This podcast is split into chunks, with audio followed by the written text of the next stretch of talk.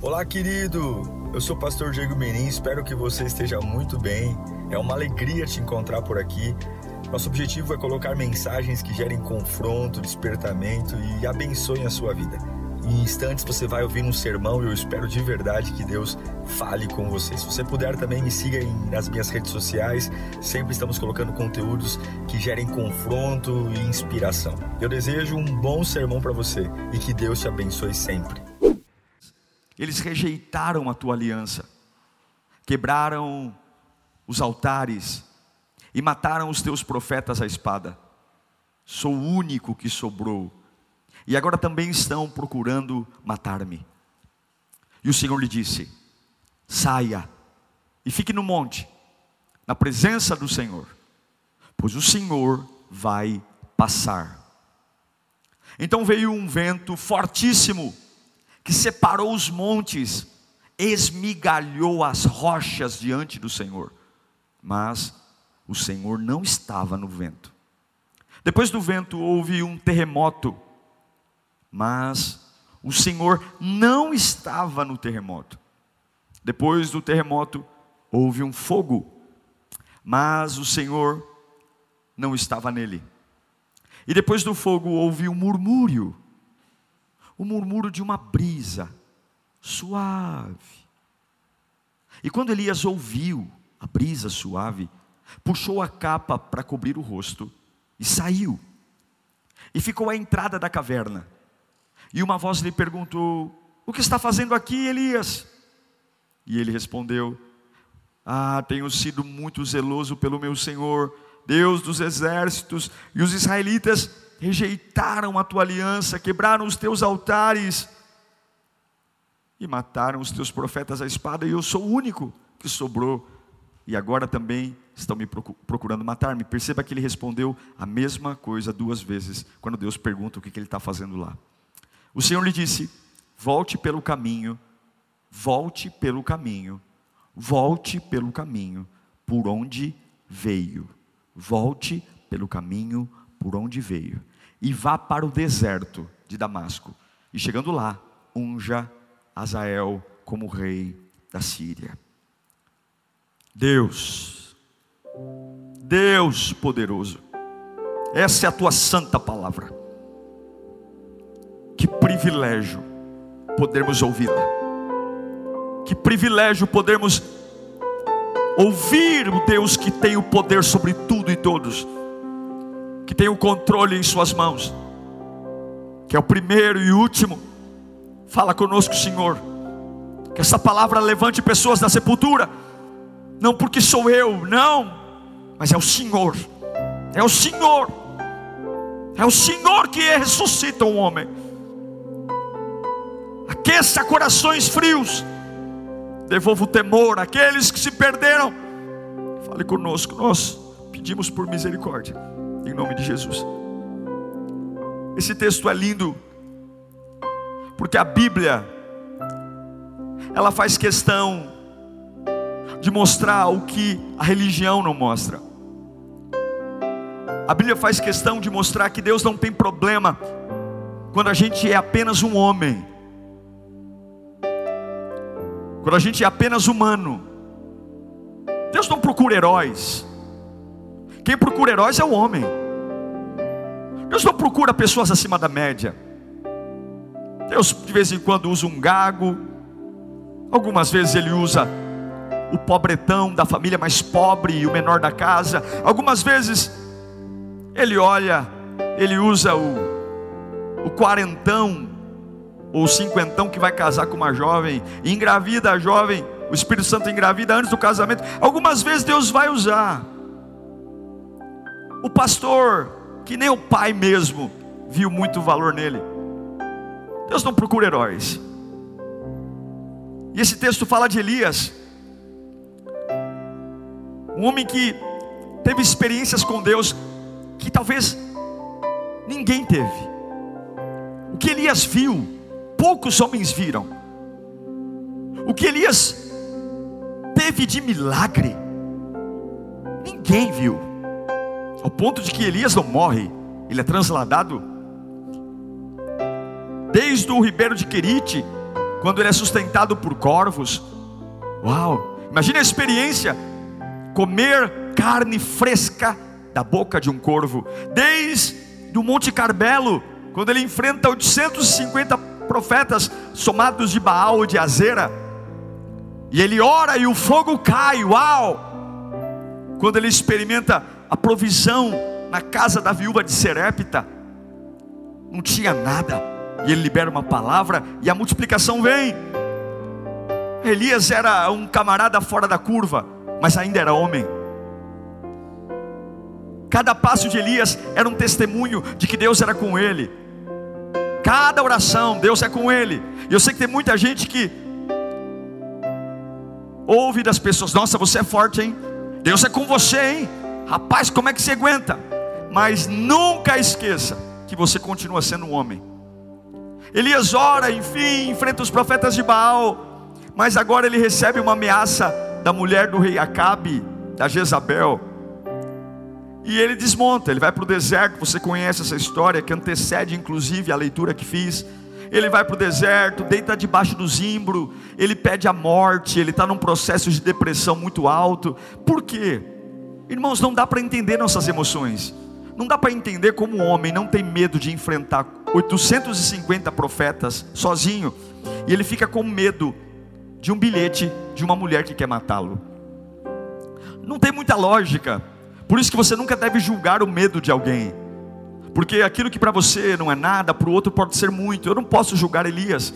Me assusta ver um homem que não tem problema de enfrentar sozinho 850 profetas num desafio de morte e ao receber o bilhete de Jezabel, ele simplesmente desaba.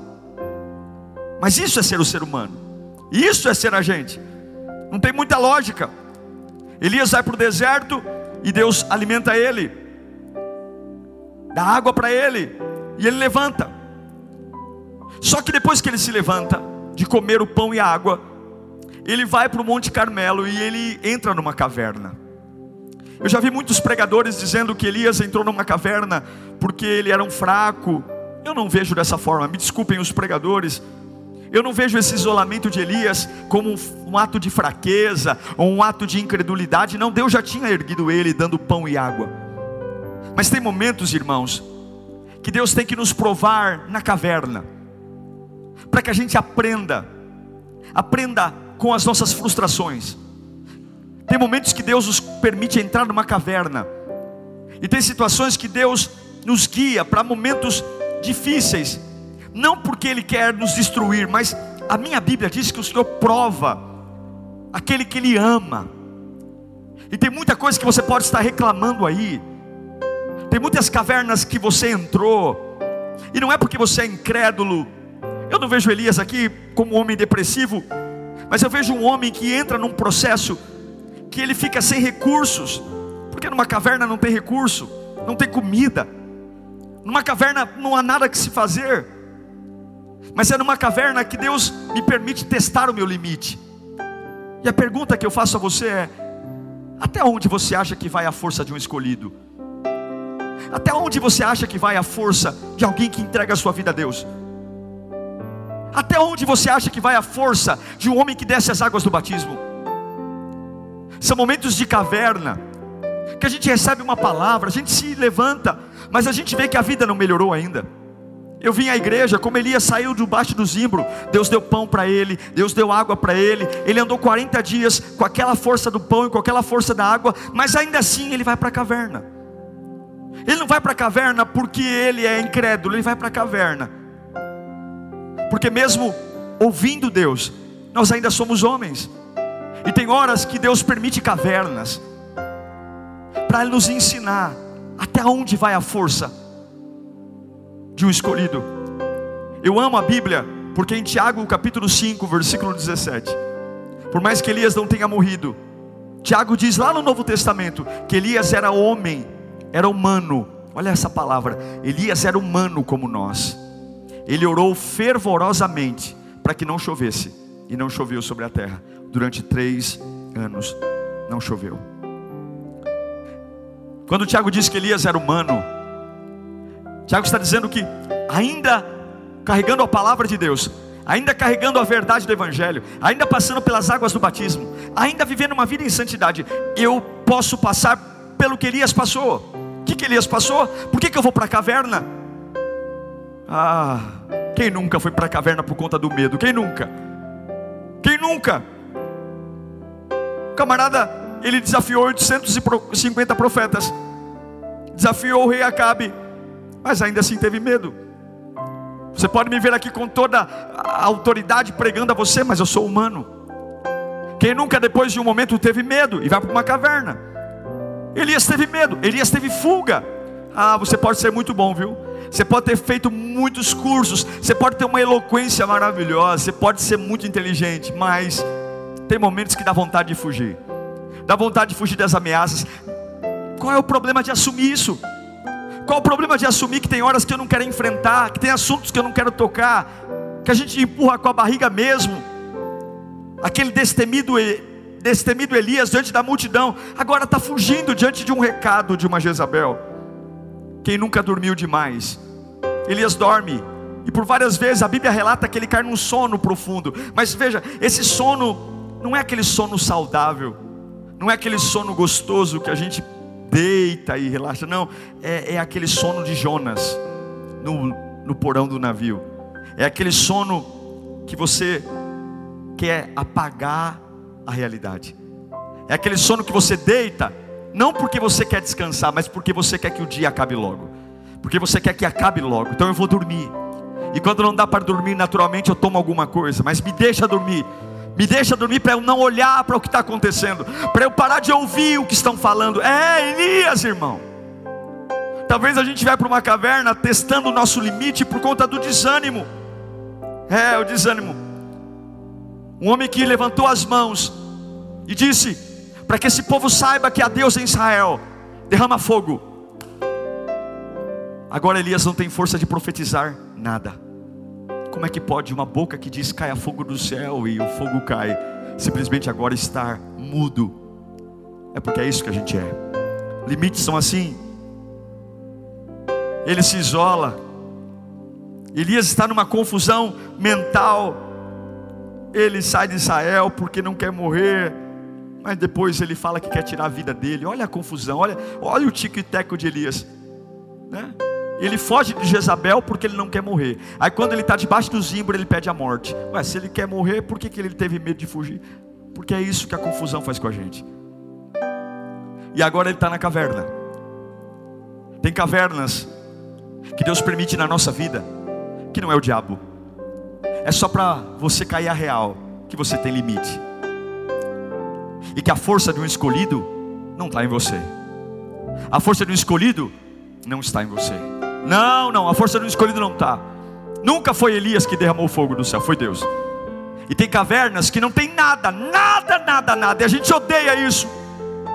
Porque o ar livre pode vir um, um corvo do lado do rio de Quirite. Eu bebo água, mas dentro da caverna não tem nada para comer e nada para beber.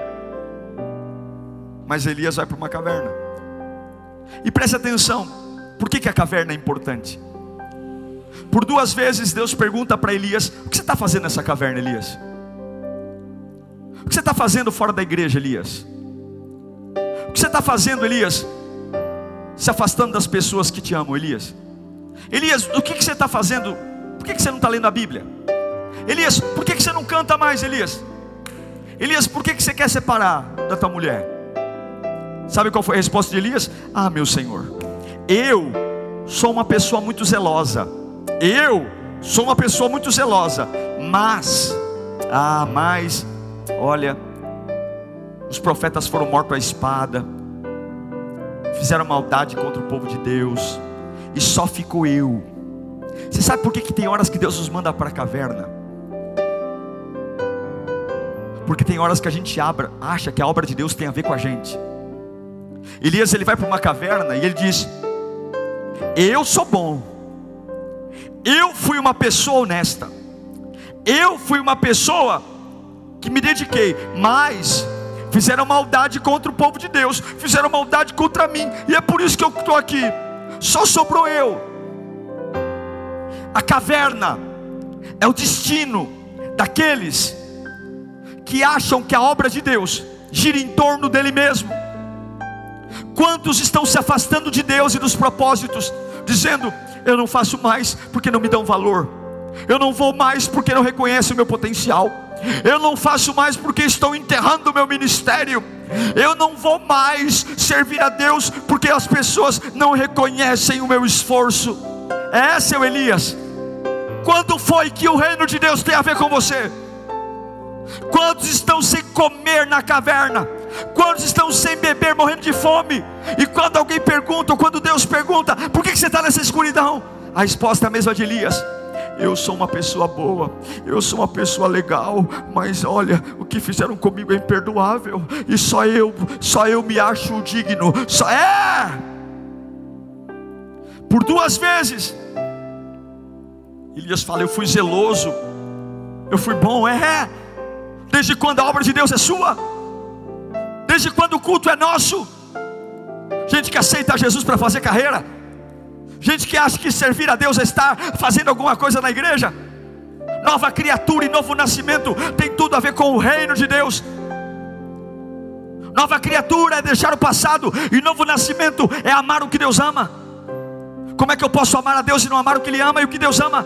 Deus ama o Evangelho, Deus ama libertar pessoas do pecado, e pessoas que não servem porque acham que não são valorizadas. Quem tem que ser valorizado é o nome do Senhor, quem tem que ser exaltado é o nome de Jesus Cristo. Não sou eu e não sou você, mas quantos estão na caverna, como Elias, dizendo: Obrigado, Jesus, por Senhor cuidar de mim. Mas enquanto, enquanto não vê que as pessoas vão reconhecer o quanto eu servi, o quanto eu sou bom, enquanto as pessoas não entenderem, eu não quero. É isso, Elias, que você quer.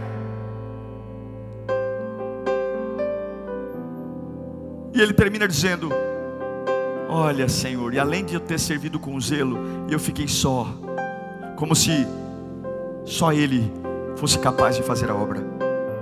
Meu Deus, olha essa desgraça da autopiedade, essa desgraça que é achar que a vida gira em torno de nós.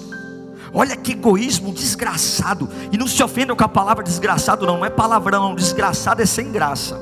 Não vai me cornetar aí no YouTube, não. Desgraçado é alguém que não tem graça. Elias foi um desgraçado aqui, por quê? Como que ele tem coragem de dizer que ficou só? É Elias, toma vergonha na tua cara.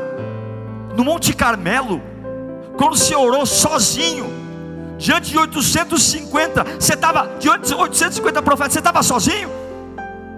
Quem estava lá com você? Quem respondeu tua oração e humilhou uma nação inteira? Quem? Estava sozinho, Elias. Quando você deitou debaixo do zimbro e pediu a morte, no auge da depressão, não tinha ninguém para te abençoar, para te aconselhar. Quem foi que enviou o pãozinho lá? Quem foi que mandou o garçom com água e pão fresco? Quem foi? E agora que você está na caverna, dizendo que está sozinho, eu vim aqui, eu te achei de novo eu te achei de novo. Tem muitas coisas acontecendo na sua vida, para você entender que a obra de Deus não gira em torno de você, mas gira em torno de Deus. E Deus não precisa de você, Deus não precisa de mim. Se você está em casa fazendo birra, se você está em casa achando que Deus precisa de você, você está enganado. Nós somos miseráveis, nós somos sujos, nós somos imperfeitos. Essa desgraça do pecado na minha alma me faz querer ser Deus e eu não sou nada. Eu sou podre, eu sou terra, eu sou pó. Eu sou uma fração de um sopro de Deus. Eu não sou nada. Eu preciso dele. Tudo gira em torno dele. Tudo é para ele. Ei, se você está numa caverna, você só vai sair daí quando você entender que é Deus que te acha para você olhar para ele, não para você. Aí Deus chega para Elias e diz: Ok, por que, que você está aí na caverna? Oh, porque eu fui zeloso. Ai, como eu me dediquei àquela igreja. Como eu me dediquei. Olha, mas eu estou saindo porque ninguém reconhece o meu potencial. Só eu. É, tolo. Cadê a comida agora? Que bom que Deus vai atrás de você. Elias, está fazendo o quê? Eu fiquei só. Elias, eu vou passar aqui, Elias. Me perceba, tá? Eu vou passar aqui fora da caverna. Observe. Eu vou passar e eu vou te mostrar algo. E Deus vai passar aí onde você está agora. Deus vai passar. Deus vai passar você que se perdeu. Você que está com a mente confusa. Você que está abatido. Deus vai passar. E a Bíblia diz que de repente vem um vento. Mas não é um vento qualquer. A Bíblia não pode mentir. É um vento que derruba pedras. O texto diz que esmigalha pedras. Imagine um vendaval, um tornado, que coloca pedras entre eles, e a força do vento é tão forte, a circulação do vento é tão forte que ele esmigalha as pedras. É assim que o texto diz. E Elias está lá dentro, e ele não tem coragem de sair da caverna, não tem. O vento sopra, derruba pedras, ele está em cima do monte, esmiuça pedras, e o texto diz: Deus não estava no vento. Mas por que, que Deus manda um vento tão feroz e não está lá? Para quê? O que, Deus quer ensinar para Elias? Deus quer ensinar para Elias que numa vida comum, numa vida humana, minha e sua, ventos que me esmiuçam pedras sempre estarão lá, sempre virão. Ventos de falsas doutrinas, ventos de mentira do diabo, alguns ventos tão ferozes que podem esmiuçar pedras dos meus recursos, do meu dinheiro, da minha paciência. Alguns ventos tão poderosos soprados aos meus ouvidos, e eu preciso entender que eu não consigo sair da caverna se a força é minha. Ventos que são soprados trazendo palavras como você não vai conseguir, você não é capaz, o teu dinheiro não paga isso. Esquece do jeito que você errou, é impossível uma restauração. São ventos tão poderosos que me esmiuçam, e eu tenho que ter maturidade para entender: Deus não está nisso, Deus não está nisso, Deus não está nisso. Você tem que saber que a obra gira em torno de Deus e não do que você sente. Para quando Satanás soprar ventos de mentira, você tem que dizer: Deus não está nisso. Deus não está nisso. Elias foi para uma caverna porque os ventos vieram e ele achou que Deus tinha permitido aquilo. Deus não está nisso. Porque Deus nunca vai te assustar, Deus sempre vai te acalmar. Até mesmo na prisão, nos piores lugares, a Bíblia diz que debaixo das tuas asas eu estou seguro. E existem alguns servos de Deus hoje, que quando apresenta um vento, um vento que esmiuça a pedra, se tranca na caverna, porque acha que o vento tem poder sobre o ungido.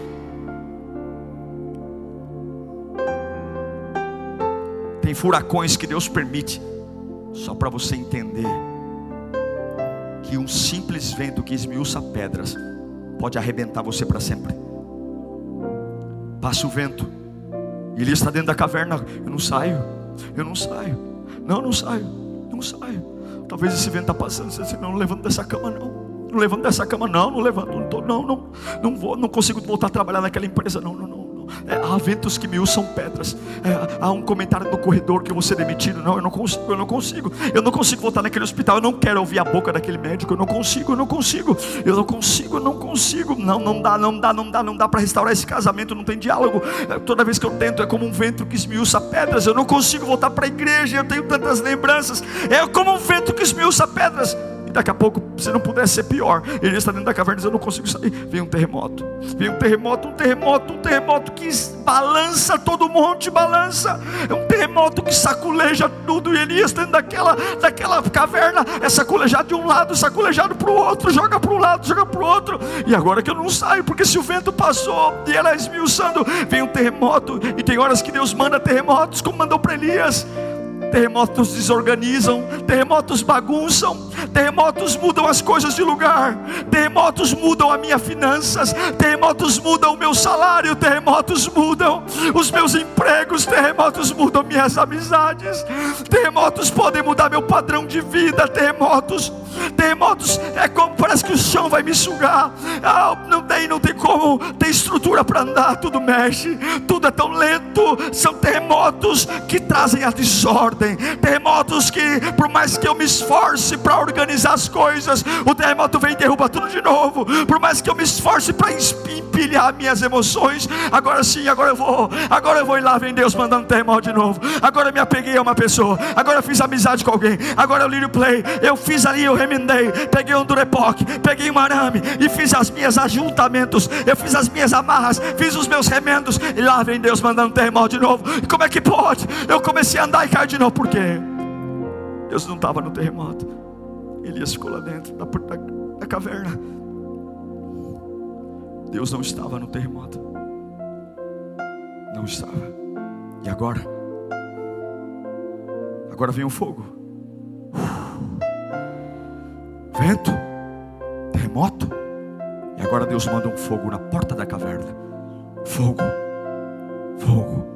Lembre-se que todo grande fogo começa com uma pequena fagulha. Lembre-se que toda grande fogueira começa com uma pequena fagulha. Deus manda um fogo. Um fogo. O fogo representa coisas que saem do nosso controle.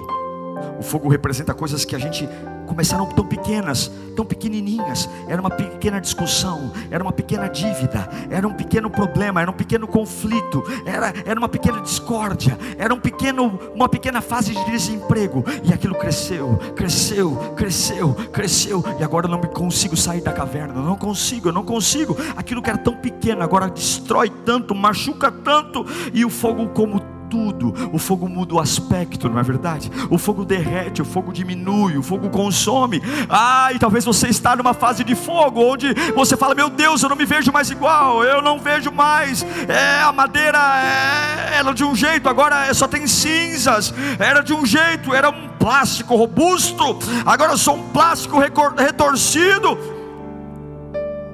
O fogo, o vento, esmiuça as pedras, destrói. O terremoto desorganiza, e o fogo, o fogo consome, o fogo faz deixar de existir. Deus coloca o vento, o terremoto e o fogo que assusta Elias. E Deus diz: Eu não estou nisso. Eu não estou nisso.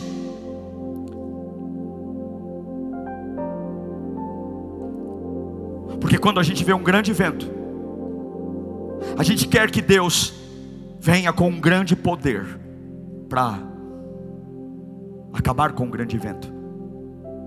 Quando tem um grande terremoto, nós queremos que Deus venha com anjos num caminhão de corpo de bombeiros para nos resgatar. E se não vier rápido, urgente, a gente não sai da caverna. Afinal de contas, eu sempre fui zeloso ao Senhor. Eu sou um grande homem de Deus. Afinal de contas, eu não admito passar por isso. Depois que passou o vento, depois que passou o terremoto e o fogo, a Bíblia diz: Uau, que na beira da caverna veio uma brisa.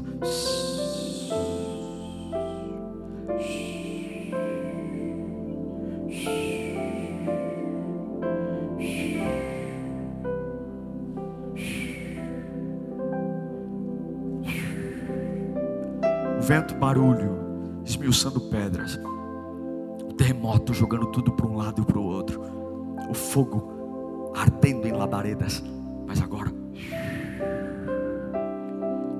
A Bíblia diz que Elias vai para a beira da caverna, ele pega a sua túnica, cobre o rosto, porque ele está cheio de medo. Ele vai. Você sabe que caverna só tem uma saída mas agora Elias é guiado por uma voz, não uma voz que esmiuça pedras, não uma voz que derruba e desorganiza as coisas, não uma voz que inflama, mas uma voz doce.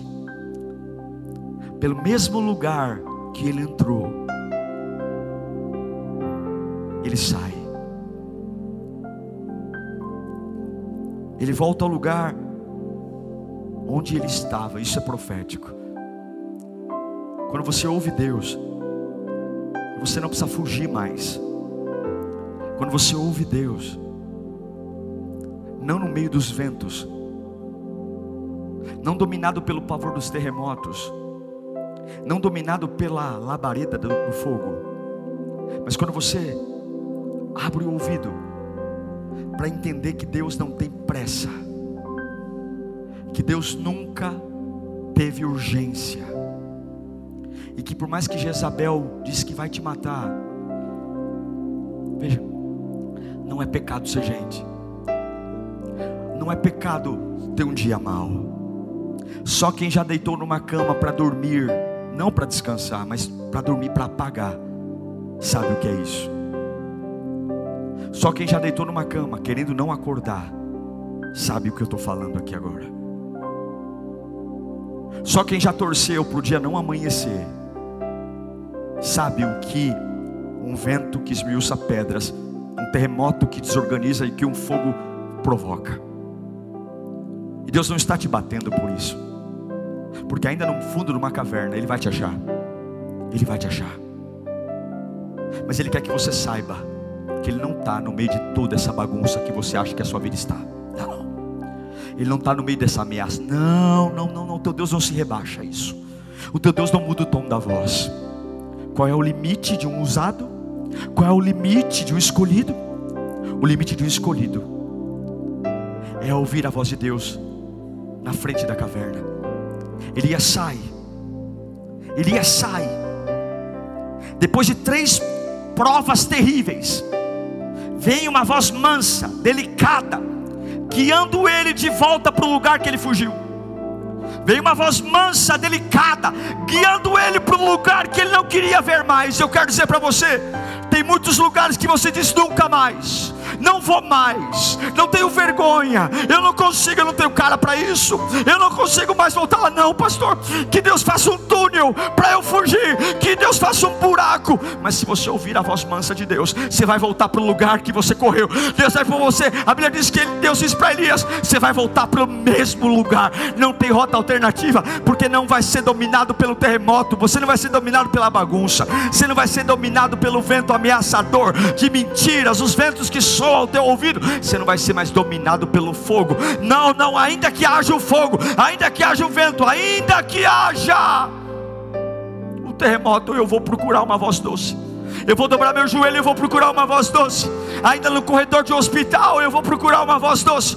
Ainda, ainda na sala de medicação, tomando quimioterapia, há o vento soprando, esmiuçando minha fé. Há um fogo consumindo meu corpo. Há um terremoto bagunçando meus pensamentos. Mas eu vou procurar no meio dessa quimioterapia. Há um vento, porque o meu Deus está acima de tudo que está me trazendo medo. Ainda, ainda nessa casa perturbada, nessa casa cheia de gritaria, não há ambiente para ficar, é o inferno. Nem no banheiro eu tenho paz, não tenho paz em lugar nenhum. Eu sei que o terremoto está na casa, Elias. Eu sei que o vendaval está aí. Eu sei que o fogo está consumindo o teu ânimo. Todo dia que passa é mais cinzas, mais cinzas, mais cinzas. Mas Deus manda eu te dizer agora, como profeta: se você ouvir eu.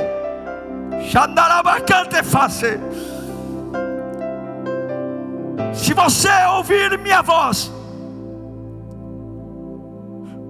entender que eu estou aí também,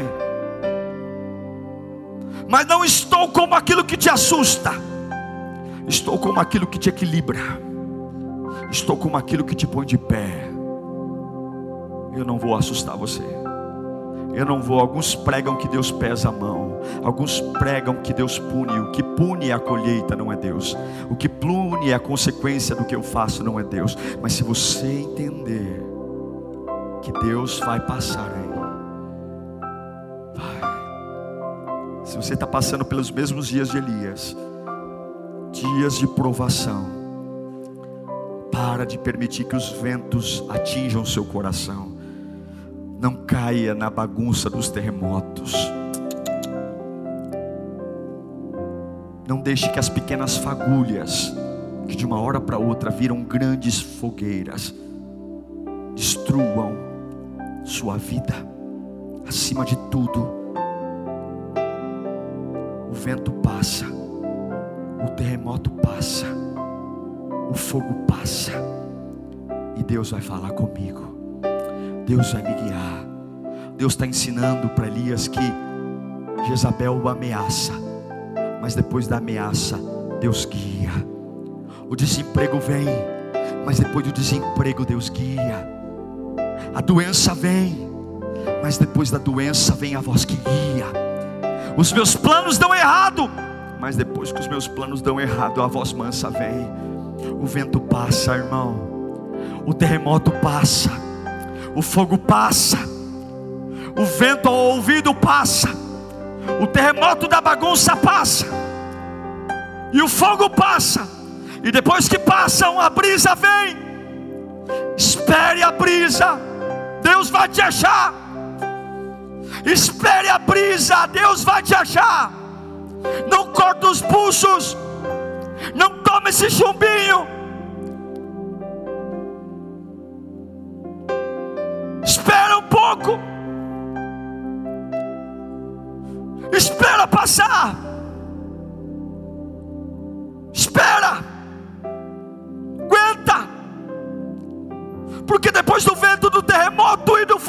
A brisa. E eu quero liberar essa palavra para a sua vida agora. Ora, bacana e faz. Eu sinto Deus aqui.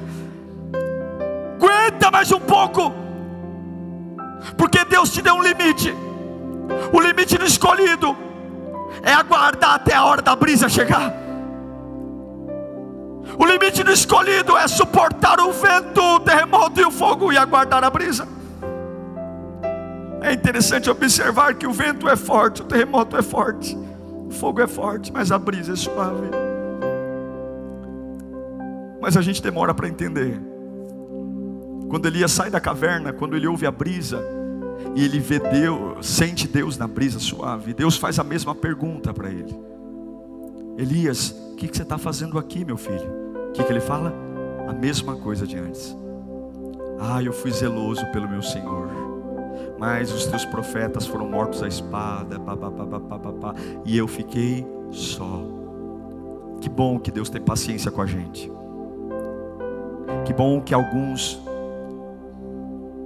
conseguem, depois de ouvir Deus, parar de repetir que o reino de Deus tem a ver com Ele. Mas se você é como Elias, que mesmo Deus dando todas as provas que está com você, você continua ainda adorando a Deus por você. Deus vai falar com você o que Ele falou para Elias: Elias, sai da caverna, volta pelo mesmo caminho e vai para o deserto. Se a caverna não for suficiente, para você entender que o reino de Deus não tem nada a ver com você, que você não ora para se sentir bem, você ora para honrá-lo, que você não canta porque você gosta, você canta para honrá-lo, que você não serve porque você quer uma chance de pertencer a um grupo, mas você serve para honrá-lo, que você faz parte de uma comunidade cristã, não para você ter amizade, mas você faz parte de uma comunidade cristã para você servir ao Rei dos Reis, Senhor dos Senhores. Se a caverna, se o vento, o terremoto, e o fogo não te ensinarem a encontrar Deus na brisa, fique tranquilo, Ele não vai desistir de você, Ele vai pôr um deserto, mas Ele vai sempre te achar, sempre vai te achar. A Bíblia diz que Elias disse: Só ficou eu. Sabe o que Deus fala para ele? Tolo, tem mais sete mil que não se dobraram. Você está se achando a última bolacha do pacote, né, Elias? Você está achando que a minha obra, só você, então quer dizer que só sobrou você, sem você, acabou o Evangelho? Ô oh, Elias, sabe de nada, seu inocente. Tem mais sete mil que não se dobraram lá, que eu os guardei. Você quer morrer? Morre. Tem mais sete mil para fazer a obra. Deus não precisa de você, é você que precisa de Deus. Se eu ficar na minha casa fazendo biquinho e falar, eu não prego um mês, ah, meu irmão mas não vou deixar nem saudade. Deus levanta outro, muito melhor. Nós somos nada. Mas se você hoje quer aprender uma lição, Deus está te achando aqui.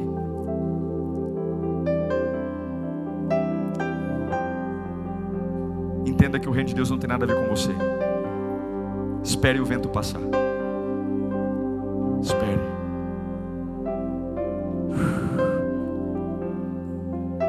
vácuo do vento é terrível. Quem mora em prédio, corredor, sabe como o vento é. Assustador, treme a janela. Aguenta. Terremoto? Pastor, tudo cai. Meu orçamento, quando eu achei que esse mês veio um motor do carro, mas não consigo ter. Aguenta. O limite do escolhido é aguentar até a brisa. Porque se o reino de Deus tem a ver com Deus, o vento não te ofende, o terremoto não te destrói, e o fogo não te queima, porque a obra é dele, não é sua. O reino é dele, não é seu. A sua vida é dele, não é sua. E Deus está te achando aí agora. Aguarde passar o vento. Esse vento vai passar. Lava chore cantar